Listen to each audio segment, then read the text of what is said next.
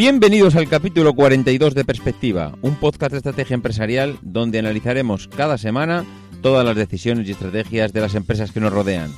En el programa de hoy conoceremos la historia de Condis, el ejemplo más claro de que hay dos mundos en la distribución, la gran superficie y el supermercado de proximidad. Las píldoras de la semana veremos cómo el mundo de las apuestas y el negocio del juego se están adaptando a los nuevos hábitos. Analizaremos el porqué de algunas empresas no llevan a buen puerto la aventura americana y en concreto la brasileña. Y para terminar haremos un repaso de lo que ha sido el Black Friday este año para las empresas.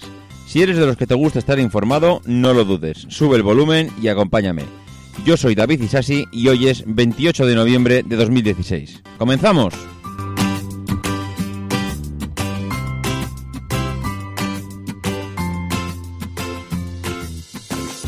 Muy buenas a todos. ¿Cómo estamos? Una semanita más por aquí, ¿eh? Además, esta semana ha sido especial por el tema de Black Friday y estoy seguro que habéis aprovechado para hacer todas esas compras que, vienen ahora para Navidades y que nos viene bien unos pequeños descuentos. Antes de nada, quería comentar dos cositas. La primera es que, eh, bueno, la verdad es que en el grupo de Telegram está funcionando bastante bien la gente está eh, participando muchísimo y de hecho ya han salido varias propuestas. La semana pasada ya hablamos de, Blanco, la, empresa eh, que fue un poco la protagonista principal del capítulo. Y eh, esta semana hemos comentado en el grupo la posibilidad de hacer un especial a final de año sobre las eh, bueno sobre el mundo de, de las telecomunicaciones pero evidentemente pues como, como es un poco la filosofía del programa hacerlo con la perspectiva de, de bueno de, cómo será ese mundo de la telefonía en el 2020 o 2025 es decir dentro de 10 años Evidentemente ese programa no lo voy a hacer yo solo. Va ha habido tres, cuatro compañeros bueno, 3-4 al principio, al final nos hemos juntado yo creo que 5 o 6, aunque seguro que al final por fechas, porque son complicadas, acabará fallando alguno. Eh, pues ha habido 3, 4, 5 compañeros del, del, grupo que se han unido a la propuesta y haremos un podcast entre los oyentes y en el que yo también participaré, pues hacia final de año sobre, sobre este sector. Eh, en segundo lugar, quería hacer una rectificación, y es que tengo la suerte de contar con Marc Millán, que ya lo conocéis, que ha participado en alguna otra ocasión en, en el podcast y, que tiene el, podcast Cuatro Ventanas. Eh, y bueno, la suerte que tengo es que Marc, pues que vive en China. Y entonces, claro, al vivir en China, cuando sale el episodio, es de los primeros que lo escucha, porque normalmente, como suele salir por la noche, Aquí, mm, eh, cuando estamos metiéndonos a la cama de noche, pues Mark está prácticamente levantándose. Entonces, pues lo bueno que tiene es que Mark es de los primeros oyentes y cuando escucha cualquier gazapo me manda un mensaje a través del Slack y me dice, David, mírate esto porque o no se ha oído bien, o esto no lo has comentado bien, o ha pasado cualquier cosa. Y en este caso, Mark, pues me dijo una cosa, un error que yo había cometido en el episodio anterior, y es el tema de las, bueno, las eléctricas y el consumo de eléctrico que teníamos en España. Yo, estaba convencido y porque había visto algún, bueno, algún gráfico y algún dato que, que España era una era un país que era importador de energía eléctrica, y eh, todo lo contrario. Resulta que me comentó Mark, oye, esto no es así. Hay datos, eh, además dados por la propio, el, propio ministerio, incluso hasta por las eléctricas, en el que se dice que España es un país que eh, exporta energía eléctrica. Y es verdad, he estado investigando un poco y es verdad que España es un país que exporta energía eléctrica y luego además he conseguido saber el por qué había sido ese gazapo mío. Y es que, claro, si miras un poco la gráfica de importación y exportación, esta gráfica la meteré, esta gráfica la voy a meter en el, eh, en el grupo de Telegram para que se pueda ver que precisamente uno de los motivos del grupo es para ver estas cosas. Esta, esta gráfica mm, está muy bien porque aparte de decir lo que son las importaciones y exportaciones, se ve eh, a qué países estamos importando y exportando. Y yo toda la vida había oído que España compraba energía eléctrica a Francia y resulta que es verdad, que somos unos grandes compradores de energía eléctrica a Francia, pero, pero, pero, pero, resulta que a Marruecos y a Portugal le vendemos muchísima más energía de la que estamos importando a Francia. Con lo cual, en el suma resta, pues Mark tiene toda la razón. España es un país que puede, bueno, que puede que exporta energía eléctrica y que, bueno, ese mito que nos cuentan de que somos un país que tenemos que comprar la energía afuera, pues es totalmente falso y como comentábamos la semana pasada, los lobbies hacen presiones muchas veces para conseguir eh, subvenciones o para conseguir precios o para conseguir que el Estado reme a su favor, que, realmente luego en realidad pues, pues no es así. Y sin más eh, preámbulos, pues nos vamos a meter con las noticias de la semana. La primera píldora de la semana viene de la mano del, bueno, del negocio, el sector del juego, que se va adaptando a los cambios. Y precisamente viene de la mano de una de las empresas de referencia, que es eh, las máquinas, los recreativos Franco. Eh, en 1965, los hermanos Joaquín y, Jesús, que son, bueno, Joaquín y Jesús Franco, son los fundadores. Eh, bueno, la verdad es que han sido líderes en este sector en España y es ya a partir de los mediados de los 70 cuando firman, bueno, yo creo que el inicio de una expansión bestial que les permite tener presencia pues prácticamente en el 50% de Europa. Entonces, bueno, ellos van fabricando, van, pues, yo creo que batiendo récords continuamente en cuanto a máquinas fabricadas, pero se están dando cuenta de que las, bueno, los hábitos de la gente, el consumo de la gente que le gusta el juego, pues, pues va cambiando, ¿no? El primer, el primer, ellos dicen que el principal motor del cambio de la industria es la tecnología y el cambio generacional de los jugadores.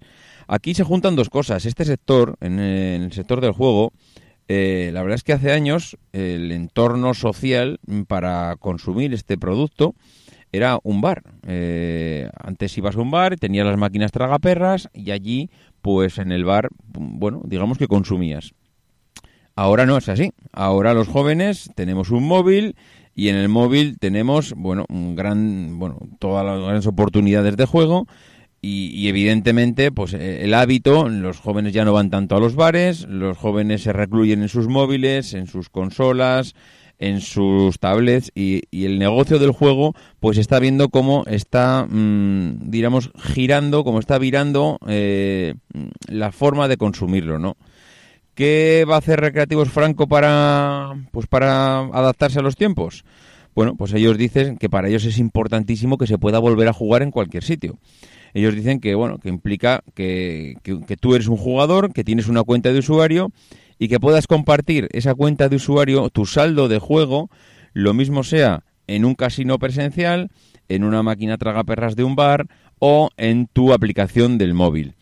Eh, eso para ellos es lo ideal, es decir, una persona, un monedero y que vaya a jugar donde quiera. Y ese y así es como están enfocando ellos ese futuro.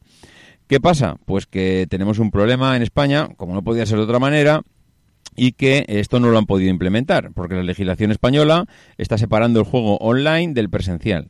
Mientras que el juego online lo regula el Estado, todo lo que tiene que ver eh, los bingos, casinos y temas de salas de juego lo gestiona cada comunidad autónoma.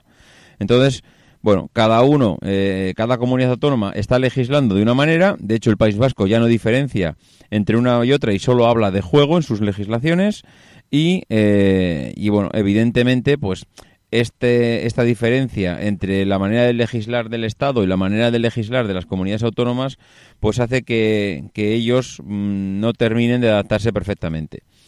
Eh, de todas maneras, al final lo que han hecho es no contaminar su, su marca Recreativos Franco con bueno, esta nueva adaptación al sector. Ellos han creado una, una empresa nueva que es WannaJump y WannaJump al final lo que va a hacer es centralizar esa evolución natural que tiene el mercado de el mercado del juego pues para bueno pues para adaptarse un poco a esos nuevos hábitos que tiene la gente y yo creo que veremos ahora igual no nos suena mucho Wanna Jump, pero es posible que veamos durante los próximos años cómo va creciendo a nivel de marca y cómo va sonando cada vez más entre, entre, bueno, iba a decir entre los usuarios o amantes al juego, pero yo creo que entre todos de una manera u otra hemos visto en televisión pues cómo el mundo de las apuestas online está invirtiendo en publicidad. Cada vez que hay un partido de fútbol vemos una empresa de apuestas eh, que se anuncia en la televisión pues para que y para incentivarte a bueno a apostar y, a jugar. Es un es un sector que tiene una economía bestial es un sector que mueve muchísimo dinero y desde luego, pues con las nuevas tecnologías, eh, yo creo, bueno, más que las nuevas tecnologías, los nuevos dispositivos, en teléfonos, eh, eh, tablets, la revolución de, que, hemos tenido en este sector, pues yo creo que le, va a venir muy bien y van a aprovechar muy bien el tirón. La segunda noticia de la semana viene pues del otro lado del charco, viene desde Brasil y es que Atrápalo abandona Brasil por las fuertes pérdidas y eh, parece ser que viene eh, reduciendo ya los ingresos por, durante varios años consecutivos. ¿no? La agencia de viajes y ocio, que conocemos como Atrápalo, pues ellos eh, han decidido echar el cierre en Brasil han multiplicado casi por seis las pérdidas en este mercado durante los últimos años y ellos han decidido que hasta aquí, hasta aquí hemos llegado. Han intentado la aventura, eh, parece ser que habían puesto grandes ilusiones en el proyecto, por lo que suponía saltar el, saltar el charco, pero eh, parece ser que no, no ha funcionado y no lo han intentado durante un año, sino que lo llevan intentando durante los últimos cuatro o cinco años. Eh, bueno, si vemos el, las cuentas, el cierre de cuentas del ejercicio 2005, han, rebajado eh, las ventas netas por primera vez para situarse por debajo de los 91,9 millones, que es un 2% inferior al año anterior. Esto, que dices, bueno, eh, solo es un 2%. Esto en los consejos de administración siempre se ve como algo mm, gravísimo. Una bajada de un 2%, primero, supone que no has cumplido tu plan de gestión. Si no has cumplido tu plan de gestión, significa que no. Bueno, eso para quería aclarar, los planes de gestión normalmente se preparan a la baja. Lo habitual es ver como una empresa, si cree que va a vender 150, eh, hace un plan de gestión de 135 porque de esa manera, si hay cualquier problema a lo largo del año, bueno, pues eh, siempre se puede ver cubierto por ese pequeño colchón y, al final no, se ven afectados esa, esa mala prensa que le pasa ahora a Trápalo, y es que ha reducido un 2% la previsión que tenía y han saltado todas las alarmas, mm, a ver, nuevamente porque, claro, ya venían saltando durante los últimos años.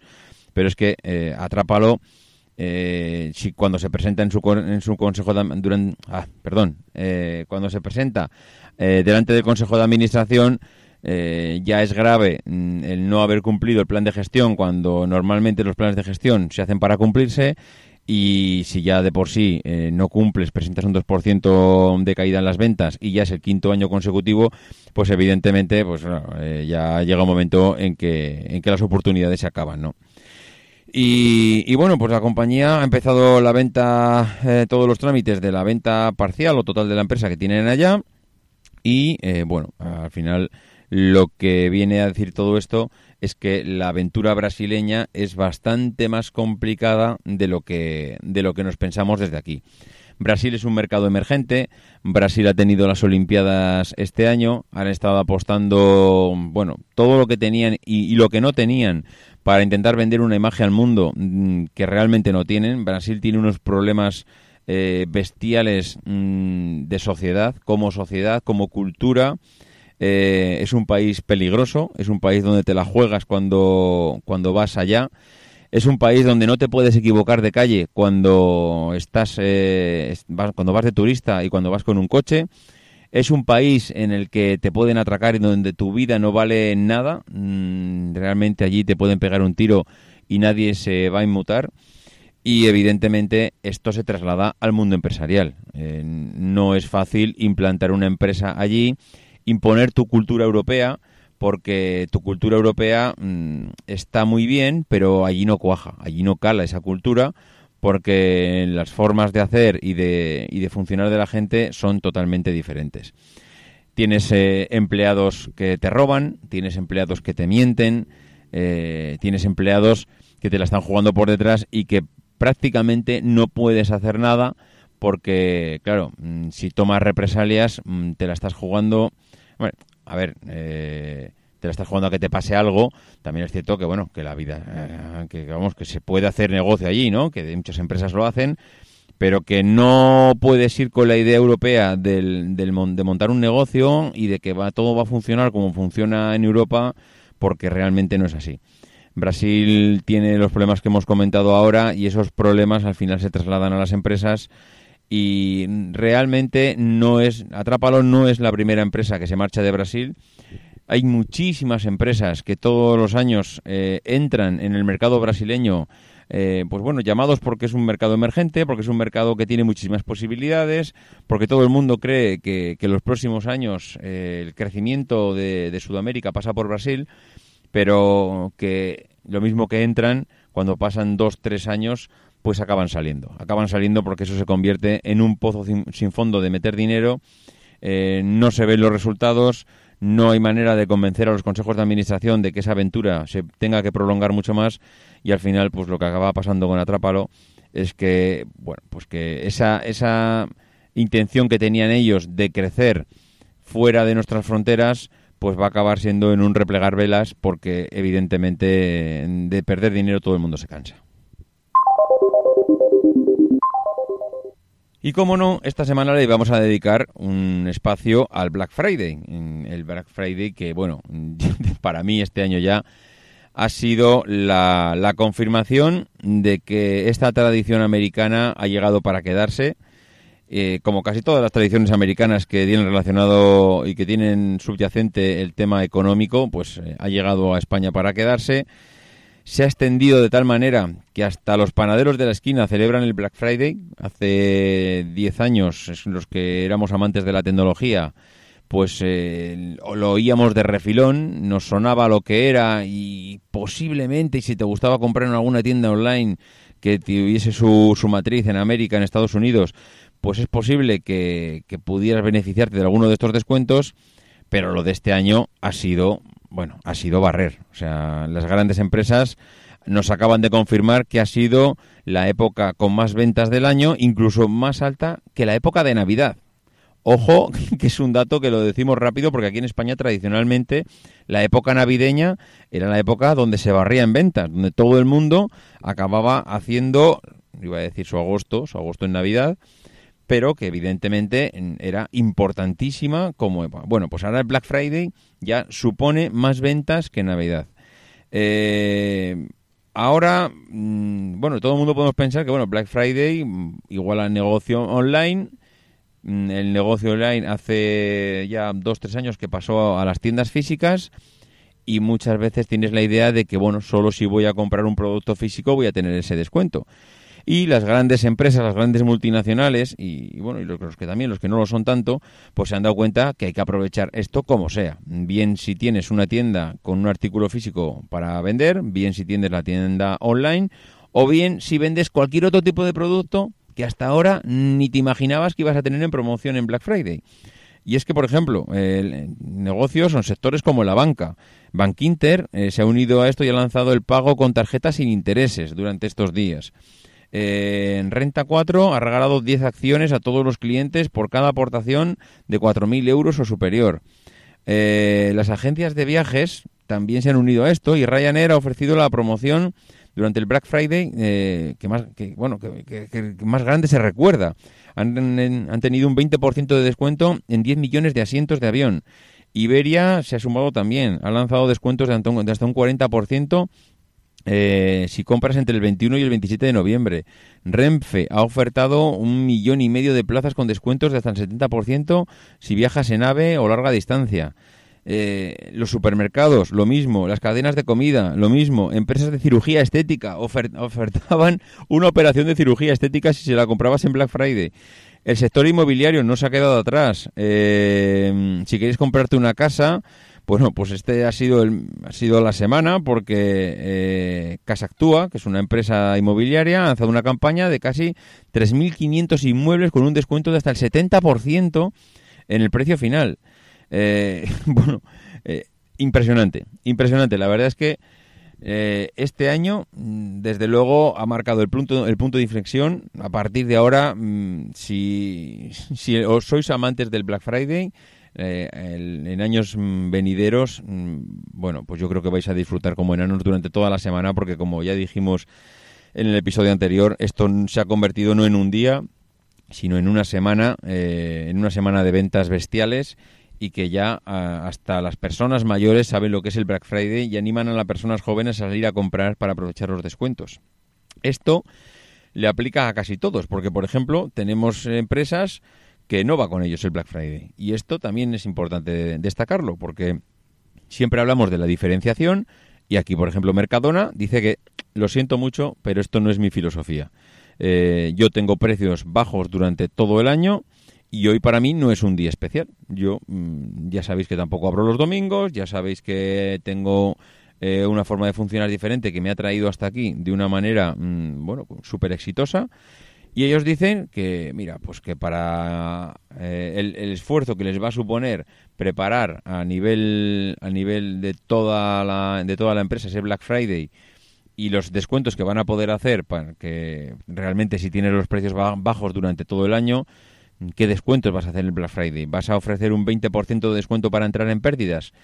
¿Para qué? ¿Para promocionarte a nivel de marca? Si ya te conoce, hasta los gatos te conocen. Eh, realmente tiene sentido, tiene sentido lo que hace Mercadona. Yo creo que el esfuerzo que supone a nivel de empresa, el prepararte para ese día, a nivel de proveedores, a nivel de recursos, a nivel, bueno, eh, a nivel de todo, mm, es mm, bastante poco ese beneficio que te puede dar comparado con, con el esfuerzo que tienes que hacer.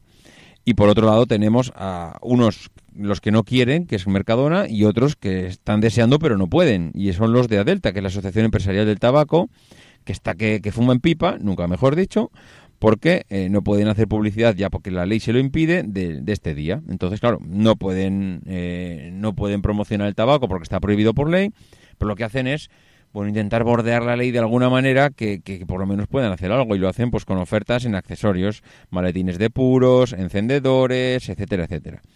Bueno, la verdad es que eh, simplemente quería comentar que Black Friday mm, a nivel de, bueno de negocio para las empresas eh, ha venido para quedarse y, para quedarse cada vez más fuerte. Y en la empresa de la semana hoy tenemos a, Condis. Condis, eh, supongo que muchos lo conoceréis, pero también estoy seguro que hay otros muchos que no, porque Condis principalmente está operando en Cataluña y Madrid. Eh, Condis es una compañía familiar, es una empresa de distribución alimentaria, un supermercado como conocemos eh, normalmente, que se fundó en 1961, que los hermanos Condal y Escudé eh, pues iniciaron esta actividad comercial con un puesto en el mercado de la Merced de Barcelona y en 1980 inauguraron el primer supermercado también en, en Barcelona, ¿no? con la enseña de Condal Aliment. Más tarde, en 1992, nacería la actual enseña y eh, ya en el 98 empezarían a, lanzar productos de marca propia. Esto, eh, bueno, es una compañía que empezó con un pequeño puesto, pero que hoy en día eh, da, da, trabajo a más de 500 personas y, y si sumamos a colaboradores, franquiciados, etcétera, estamos hablando de una plantilla superior a las 5.000 personas que factura alrededor de los 800 millones de euros. Eh, en el 2011 celebraron su aniversario y, bueno, al final fueron tres socios fundadores los protagonistas de esta historia. ¿Y por qué hemos traído a Condis esta semana aquí? Porque al final diréis, joder, pues Condis no es ninguna multinacional como para dedicarle eh, un protagonismo de, bueno, de un episodio. Pero Condis tiene algo que, es diferente, que le hace diferente a los demás. Y es que eh, Condis nació como un supermercado de barrio y hoy en día sigue siendo un supermercado de barrio. Eh, ¿Eso quiere decir que no hayan crecido? Ni mucho menos. Condis hay una cosa que ha tenido clara desde el principio y esa ha sido el crecimiento. Y cuando eres un supermercado de barrio, pues el crecimiento lo puedes hacer de dos maneras, de manera orgánica e inorgánica.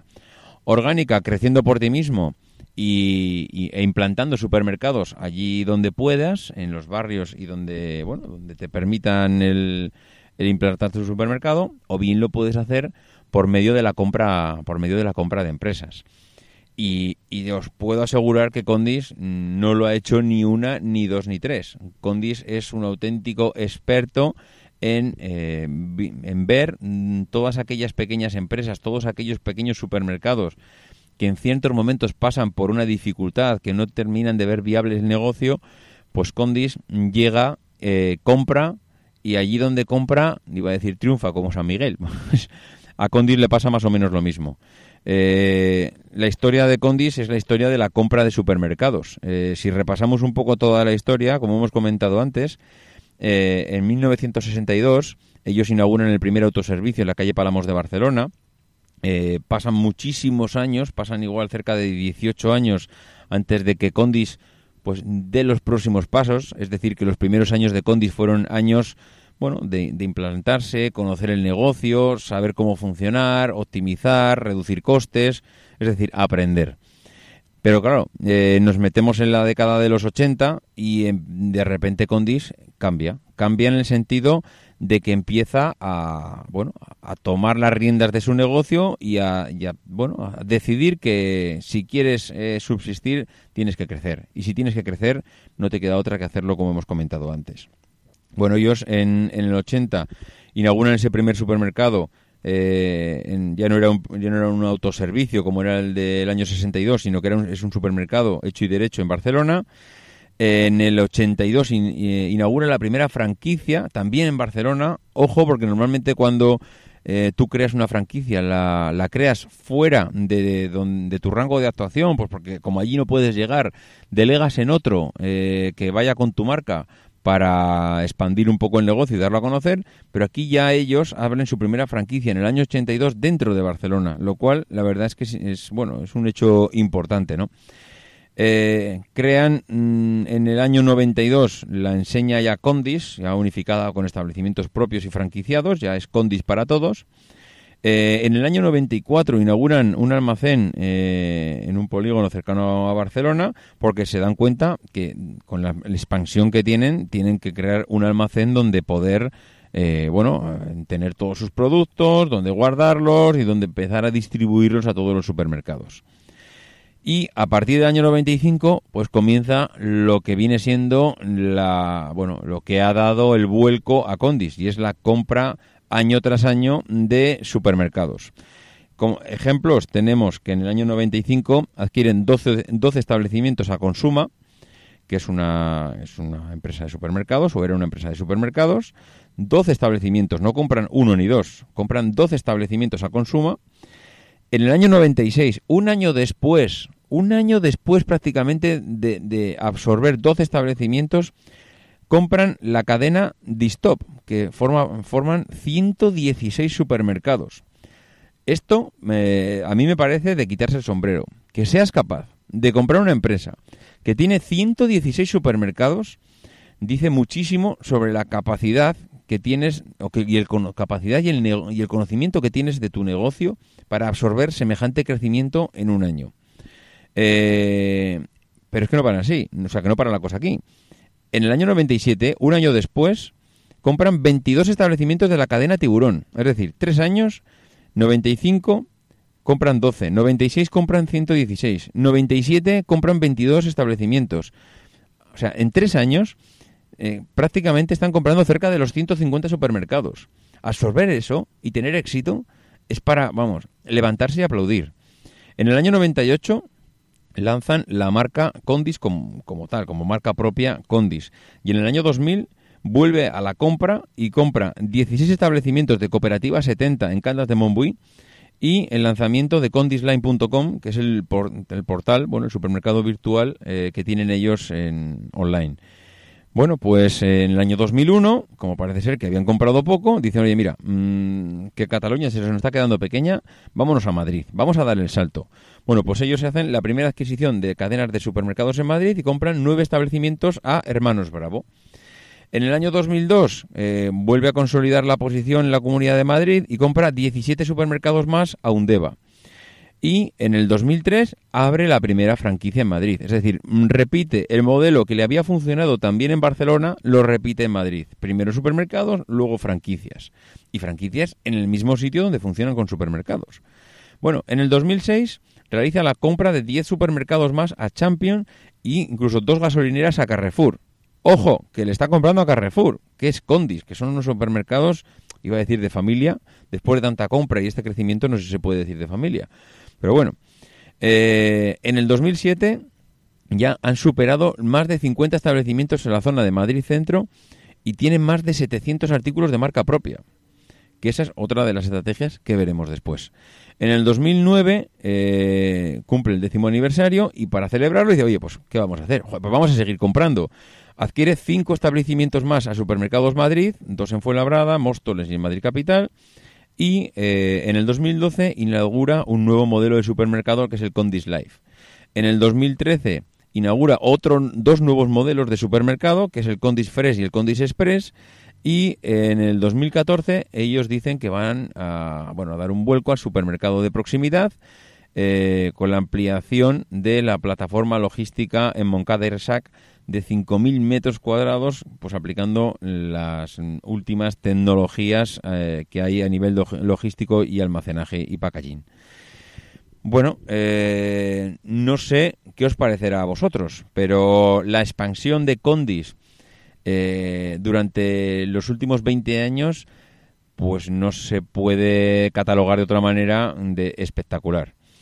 Yo solo quiero remarcar una cosa, y es que si, si os habéis dado cuenta, todo lo que han comprado son, o el 99% de lo que han comprado, son empresas prácticamente desconocidas para todos. El que alguna vez le haya tocado a alguna de estas empresas cerca de casa, pues las pues conocerá. Ahí va, pues sí, yo tenía un champion debajo de casa, pero bueno, no es lo habitual, no es no son cadenas conocidas, son cadenas que vendieron, que vendieron porque no supieron mm, hacer negocio, no supieron eh, bueno, sacar el beneficio propio, porque yo os puedo asegurar que si una cadena vende, que si una cadena eh, bueno, lo que hace es vender su negocio es porque no gana dinero no hay nadie que esté ganando dinero a expuertas y le venda el negocio a la competencia. Eh, el ejemplo más claro es la última compra de Condis. Condis acaba de hacer, acaba de comprar eh, aquí en, en, Cataluña, en Barcelona, eh, a Rogasa, la compra de varios supermercados. Rogasa es una empresa constructora que, mm, como medio de diversificación de su negocio, lo que hizo es decir, oye, ya que la construcción está tan mal, voy a comprar una pequeña cadena de supermercados familiares de aquí cerca de Barcelona y, mm, bueno, voy a meterme en este negocio. ¿Qué le ha pasado a Rogasa? Pues lo que le ha pasado a Rogasa es que no ha sabido hacer negocio de esto. Un año después de la compra, Rogasa decide retirarse. Rogasa dice, oye, yo mm, doy un paso para atrás, eh, esto no tiene sentido para mí, mm, estoy perdiendo dinero mes tras mes, con lo cual, como hemos dicho en otras ocasiones, eh, tan importante es innovar y tener las cosas y bueno y tener las cosas claras y saber cómo, cómo funciona tu negocio, cómo ganar dinero, como retirarse a tiempo para dejar de perder, porque muchas veces dejar de perder es ganar. Bueno, pues Rogasa un año después decide vender. ¿Y a quién se lo ha vendido? Pues a Condis. Condis acaba de comprar eh, varios supermercados aquí en, en Cataluña de una empresa eh, familiar totalmente desconocida y, bueno, pues al final a ellos no les preocupa el que el anterior no haya sabido hacer negocio. Ellos conocen sus posibilidades, saben cómo, cómo funcionan y, saben que lo van a hacer bien porque ya lo han hecho en otras ocasiones. Al final, ¿cuál es la estrategia de, Condis? Primero, proximidad física al cliente. Eh, ellos dicen que es un supermercado de barrio y tienen toda la razón. Mm, tienen al final basada su estrategia en el, supermercado de proximidad. Ellos hablan de multicanal para el cliente, es decir, quieren aprovechar todos los canales, tanto el offline como online. Que sean un, que sean un supermercado de proximidad no quiere decir que no puedan vender online. Y de hecho lo hacen y fueron pioneros en este sentido. Eh, el modelo de franquiciado, al final, eh, utilizan la marca Condis tanto en sus supermercados como en los supermercados que son franquicia suya eh, y no solo se, se limitan a proveerles de productos, sino que al final van con su marca allí donde van. Eh, otra de las estrategias es que han establecido un sistema de tiendas en, basado en el tallaje de las ropas. Ellos le llaman eh, tiendas XL, L, M y S, como si fuese una, una ropa. Y lo, lo basan en el tamaño de la tienda. Una tienda talla S es la que tiene entre 150 y 350 metros cuadrados. Una tienda talla M es la que tiene entre 350 y 650, la L 650 y 1000 y si ya es más de 1000 metros cuadrados es una tienda talla XL. Bueno, pues al final, eh, ¿qué, ¿qué está pasando ahora mismo a día de hoy con Condis? Bueno, pues Condis eh, el año pasado mm, prescindió de su, de su consejero delegado, Enrique Esquerra, porque, bueno, eh, llevaban tres años que, eh, aunque las cosas les van muy bien y tienen muchos beneficios, el crecimiento no era el esperado. No era el esperado porque prácticamente no estaban creciendo en ingresos, es decir, tenían el negocio estancado.